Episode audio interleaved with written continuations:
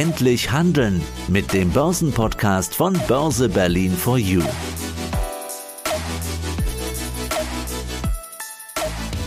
Aktien, Anleihen, Rohstoffe, Währungen, ETF-Hebelprodukte. Das Anlageuniversum ist scheinbar unendlich groß und damit letztendlich auch die Gefahr, sich vielleicht zu verzetteln. Und da hilft nicht nur, sondern es ist fast eine Grundvoraussetzung, dass man eine eigene Strategie hat. Und wie ihr die richtige Strategie finden könnt, darüber spreche ich mit meinem heutigen Gast. Es ist Philipp Vorn dran, seit über 40 Jahren unterwegs im Kapitalmarkt und einer der führenden Köpfe bei Flossbach von Storch, einem der größten Vermögensverwalter in Deutschland. Herzlich willkommen im Börse Berlin for You Podcast. Grüß Gott. Und ich bin Andi Groß, die Stimme von Börsenradio, seit 25 Jahren Moderator und Börsenerklärbär. Philipp, was ist denn Ihre Aufgabe bei Flossbach von Storch? Kommen da die Damen und Herren Fondsmanager zu Ihnen und fragen, was soll ich kaufen, was soll ich verkaufen? Nee, eher weniger weil ich werde einen Teufel tun und mich in die Einzeltitelselektion einmischen. Wissen Sie, das ist völlig unglaubwürdig, dass da eine Person, wie intelligent und kompetent die auch sein mag, sich anmaßt, den globalen Aktienmarkt so zu analysieren, dass am Ende was Sinnvolles bei rauskommt. Nein, die kommen eher zu mir und fragen, Philipp, wie schätzt du die Situation zwischen der Volksrepublik China und Taiwan ein? Glaubst du, dass Donald Trump in diesem Jahr ans Ruder kommt und was sind die ökonomischen Auswirkungen? Gehst du davon aus, dass es Sinn macht, mehr außerhalb Deutschlands zu investieren und den Euro weniger stark zu gewichten? Das sind eher die langfristigen, wie gesagt, strategischen Fragen, auf die ich angesprochen werden und, das vielleicht auch wichtiger, viel intensiver sind die Gespräche mit unseren Kunden als mit den Fondsmanagern, weil die wissen das in der Regel ziemlich gut selbst. Aber das ist ja auch eine Riesenverantwortung. Es geht ja um Geld, es geht ja um viel Geld in der Summe. Das sind ja Milliardenbeträge, die da zusammenkommen. Wie geht ein Profi damit um? Der Profi ist erst einmal die großen Zahlen gewöhnt. Ich erinnere mich, als ich vor äh, über 40 Jahren bei der Deutschen Bank in Würzburg am Schalter angefangen habe, da war es natürlich sehr spannend zu sehen, was haben denn die Leute auf dem Konto? 100.000, eine Million, damals in D-Mark. Das war genau drei oder vier Tage lang interessant.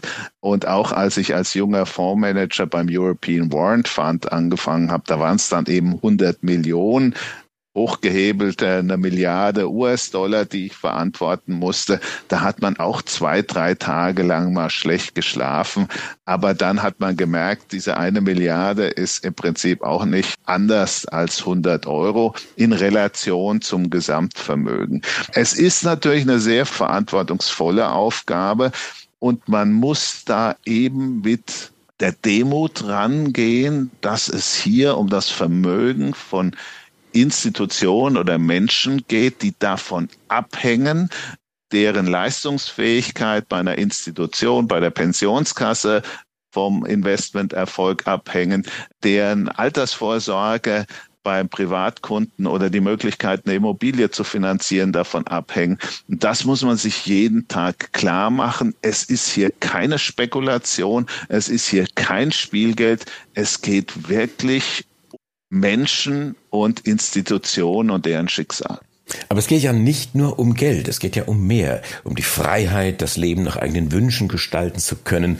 So steht es zum Beispiel in Ihren Leitlinien. Was genau ist denn jetzt dieses Mehr? Was ist der wichtigste Rat vielleicht an einen Anfänger in Sachen Geldanlage, einen jungen Menschen, der vielleicht seinen ersten Job hat, sein erstes eigenes Geld verdient, das er auch ausgibt für Wohnung, Essen, Auto, Urlaub? Ja, der erste Rat ist, denk relativ früh an dein Alter. Je früher du das machst, desto länger kannst du vom Effekt des Zinseszinses profitieren. Das ist das Erste.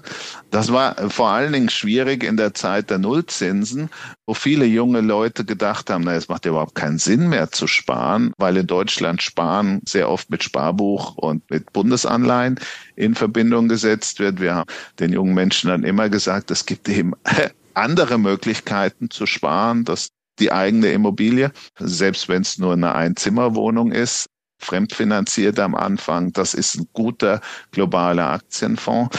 Also das ist das erste, auffordern und ermuntern. Und dann muss man die Menschen mit zwei anderen Fragen konfrontieren. Die eine Frage ist, was ist dein Renditeziel? Und zwar das Renditeziel nach Inflation und Steuern. Das wird sehr oft vergessen. Und das zweite ist, wie lang kannst du auf das Geld verzichten?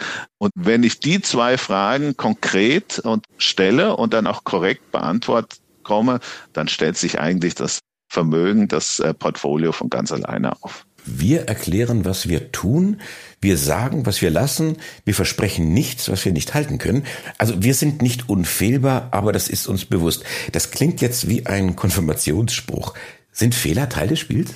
Nee, sie sind nicht Teil des Spiels. Sie sind einfach Logik, weil nicht immer man in der Lage sein wird, die Welt der unternehmerischen Planung und natürlich auch die externen Effekte, die täglich auf uns hereinprasseln, zu prognostizieren. Ich glaube, wir beide haben weder die Pandemie noch zumindest zwölf Monate vorher den Konflikt zwischen Russland und der Ukraine prognostiziert. Beide hatten natürlich massive Auswirkungen auf die Kursentwicklung verschiedener Anlageformen. Und deswegen muss man sich die eigene Fehlbarkeit, die eben aus der Struktur der Welt und der Geldanlage heraus resultiert, die muss man sich jeden Tag vor Augen halten beim Rasieren, also wir beide rasieren uns wohl nur alle drei oder vier Tage. Wenn ich ihre Bartlänge so anschaue, da schaut man ja in den Spiegel und sagt, Menschenskinder, du wirst aber auch älter.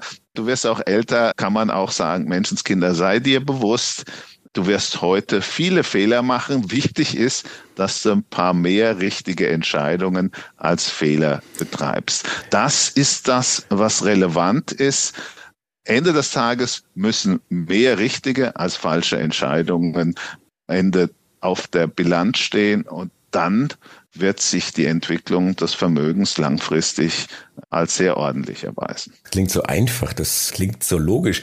Überschrift hatten wir, wir suchen die Anlage, die Investmentstrategie. Also Sie haben ja bei Flossbach von Storch eine eigene Investmentphilosophie, unverrückbare Leitlinien in zahlreichen Krisen erprobt, schreiben Sie. Wie lautet die? Ja, die haben wir, das ist unser Pentagramm, das sind Fragen wie Bewertung, wie Solvenz, wie Flexibilität, Qualität, die sind da mit drin, aber das ist erst der zweite Schritt. Der erste Schritt, der ist die Beantwortung der zwei Kernfragen. Eben die Zielrendite und die verfügbare Anlagefrist. Wenn ich die korrekt beantwortet habe, dann muss ich mich ja auf die Suche machen nach jemanden, dem ich vertraue und der diese Strategie dann auch sinnvoll umsetzt. Und da kann man sich dann differenzieren. Wir sind da ein Haus, dass man gerne mit Qualitätsinvestor umschreibt. Also wir gehen nicht in die allerneuesten Investments. Wir suchen nicht das Risiko. Wir wollen nicht jeden Tag den Verdoppler in unserem Portfolio, sondern wir wollen langfristig prognostizierbare Geschäftsmodelle einsetzen, um damit Renditen zu erzielen. Andere machen ganz etwas anderes und wahrscheinlich ist es durchaus sinnvoll zu sagen, ich diversifiziere meine Vermögenswerte dann zwischen zwei oder drei solcher Anlagephilosophien. Und deswegen ist es wichtig, dass man sich als äh, Investmenthaus seiner Anlagephilosophie bewusst ist und die dann auch an die Kunden korrekt kommuniziert.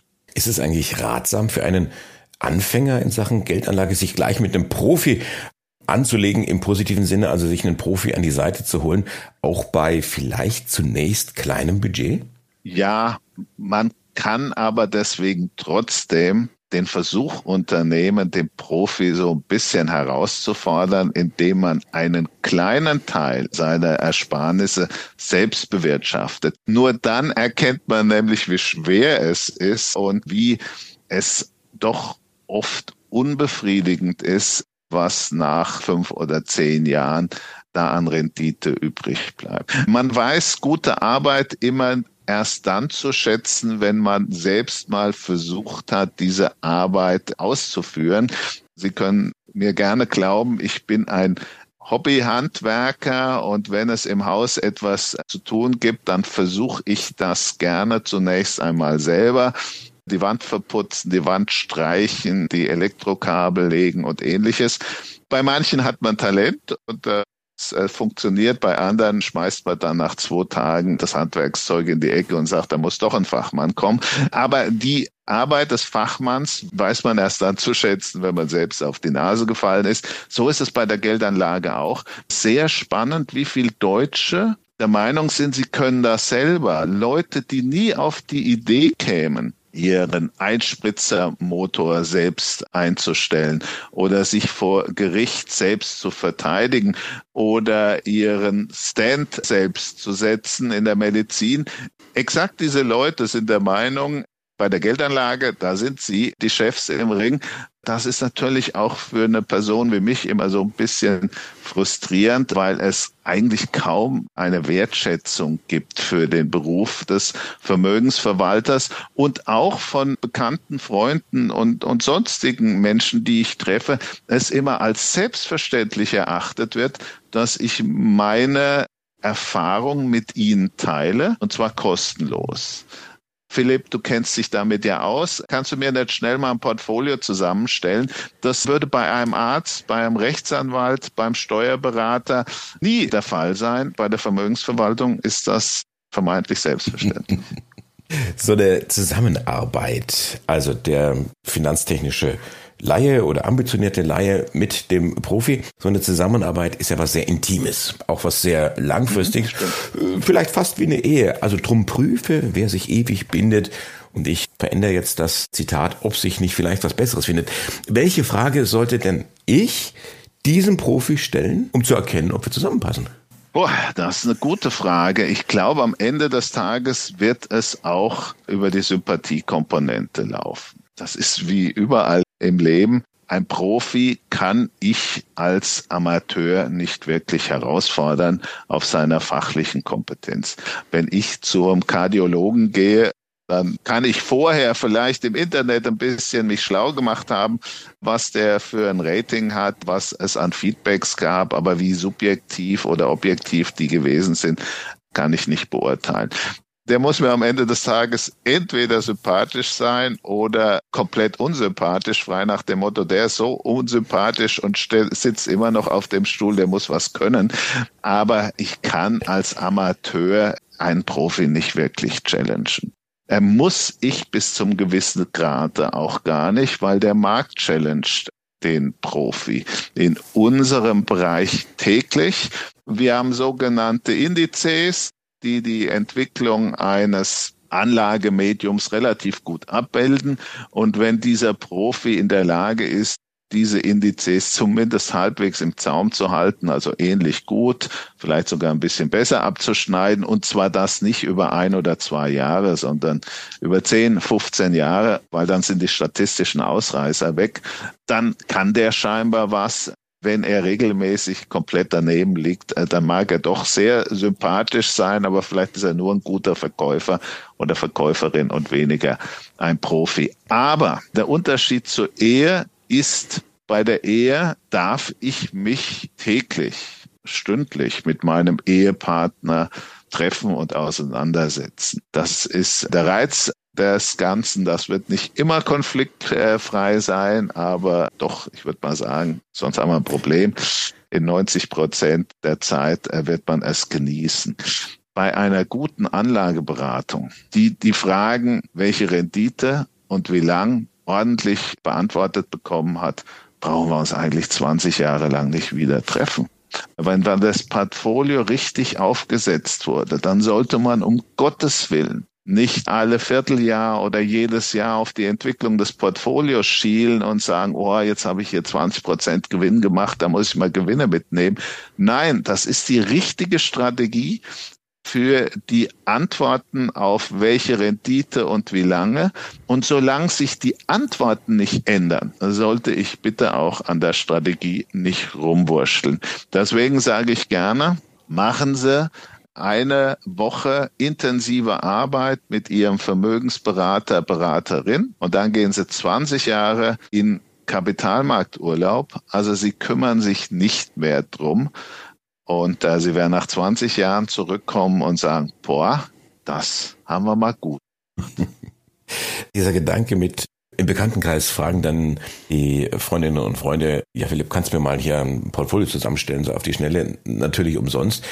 Ich drehe das mal weiter. Sie haben ja Kinder, ja, sind ja, ja da in, in ähnlicher Situation und Ihre Kinder sind in der glücklichen Lage, einen Finanzprofi im Haus zu haben, der das dann vermutlich dann auch umsonst macht. Wie halten Sie es denn mit der Finanzplanung und vor allen Dingen auch mit der Finanzbildung Ihrer Kinder? Ja, da gibt es zwei Komponenten. Da ist der älteste Sohn, der ist Investmentbanker, der sagt, Vater, danke, dass du mir die Grundwerte der Geldanlage, des Kapitalmarkts, der Finanzmärkte beigebracht hast.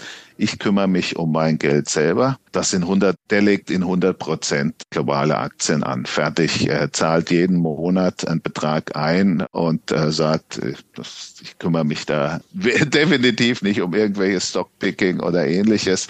Das habe ich äh, in der Zeit mit dir kapiert, dass das für mich nicht möglich ist.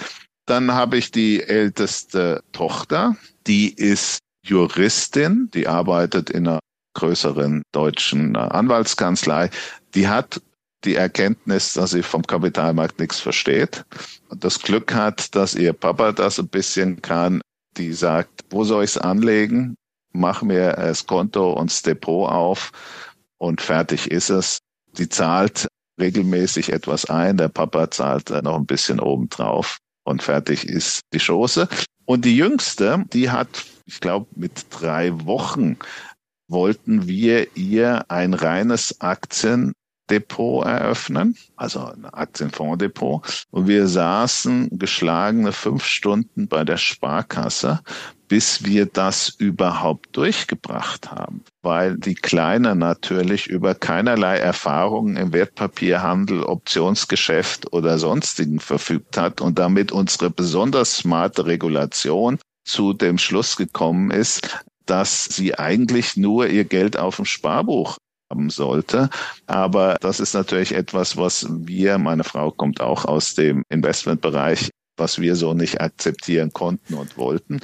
Am Ende des Tages hat die Sparkasse sich dann zurückgezogen auf dem Stand, wir kommen aus dem Geschäft und deswegen werden wir diese Verantwortung wohl übernehmen können. Und nach fünf Stunden war dann auch ein globaler Aktienfonds in dem Portfolio. Aber das zeigt, was wir für eine absurde Denke haben hier in Deutschland. Die jüngste Tochter hat natürlich den längsten Anlagehorizont und alles andere als ein 100% Aktienportfolio wäre für sie natürlich ausgemachter Nonsens gewesen. Interessante Geschichte. Das ist zweimal interessant. Das soll den Zuhörern und Zuhörerinnen signalisieren, legt euer Geld für die Kinder nicht auf Sparbuch. Und zweitens, macht euch aber gefasst auf einen sehr komplizierten Prozess. Ich wusste gar nicht, dass die Sparkasse so lange aufhat. Was ist denn der größte Fehler in der Geldanlage? Das Falsche zu tun oder gar nichts zu tun? Gar nichts zu tun. Gar nichts zu tun bedeutet natürlich, ich lege mein Geld zu Null auf Girokonto und die Inflation frisst mir jedes Jahr einen nicht unerheblichen Teil davon weg. Und das tun leider in Deutschland eine ganze Menge. Danach, wenn ich mal die Entscheidung getätigt habe, etwas zu tun, werde ich am Anfang Fehler machen. Das haben wir alle gemacht. Also wir sind ja, also ich zumindest bin auch nicht auf die Welt gekommen mit der Idee, ein globaler Aktienfonds ist der Weisheitsletzter Schluss. Ich habe am Anfang auch spekuliert und zwar im wahrsten Sinne des Wortes. Ich habe in der Zeit der japanischen Optionsscheine in den 80er Jahren angefangen und hatte eigentlich keinen blassen Dunst. Äh, ich hatte einen guten Kollegen, der mir dann immer gesagt hat, das musst du kaufen und jenes musst du kaufen. Und 80 Prozent dieser äh, Ideen äh, gingen in die richtige Richtung. Und das Einzige, was ich dann vielleicht gut gemacht habe, ist vor dem Platzen der japanischen Aktienbörse auszusteigen und sogar in Putz zu investieren. Aber das war mehr Glück als Verstand. Ich habe äh, Fokker-Anleihen gekauft, die wertlos verfallen sind. Also die Fehler gehören dazu, aber man sollte die mit möglichst wenig Eigenkapital und möglichst früh machen, weil dann ist, wenn man älter ist und etwas mehr Kapital zur Verfügung hat der Spieltrieb schon durch und man realisiert, dass es mit langfristiger Geldanlage wahrscheinlich äh, nicht nur eine stabilere Entwicklung, sondern auch einen ruhigeren Schlaf gibt. Philipp von Dran von Flossbach von Storch, danke für Ihre Insights. Gern geschehen.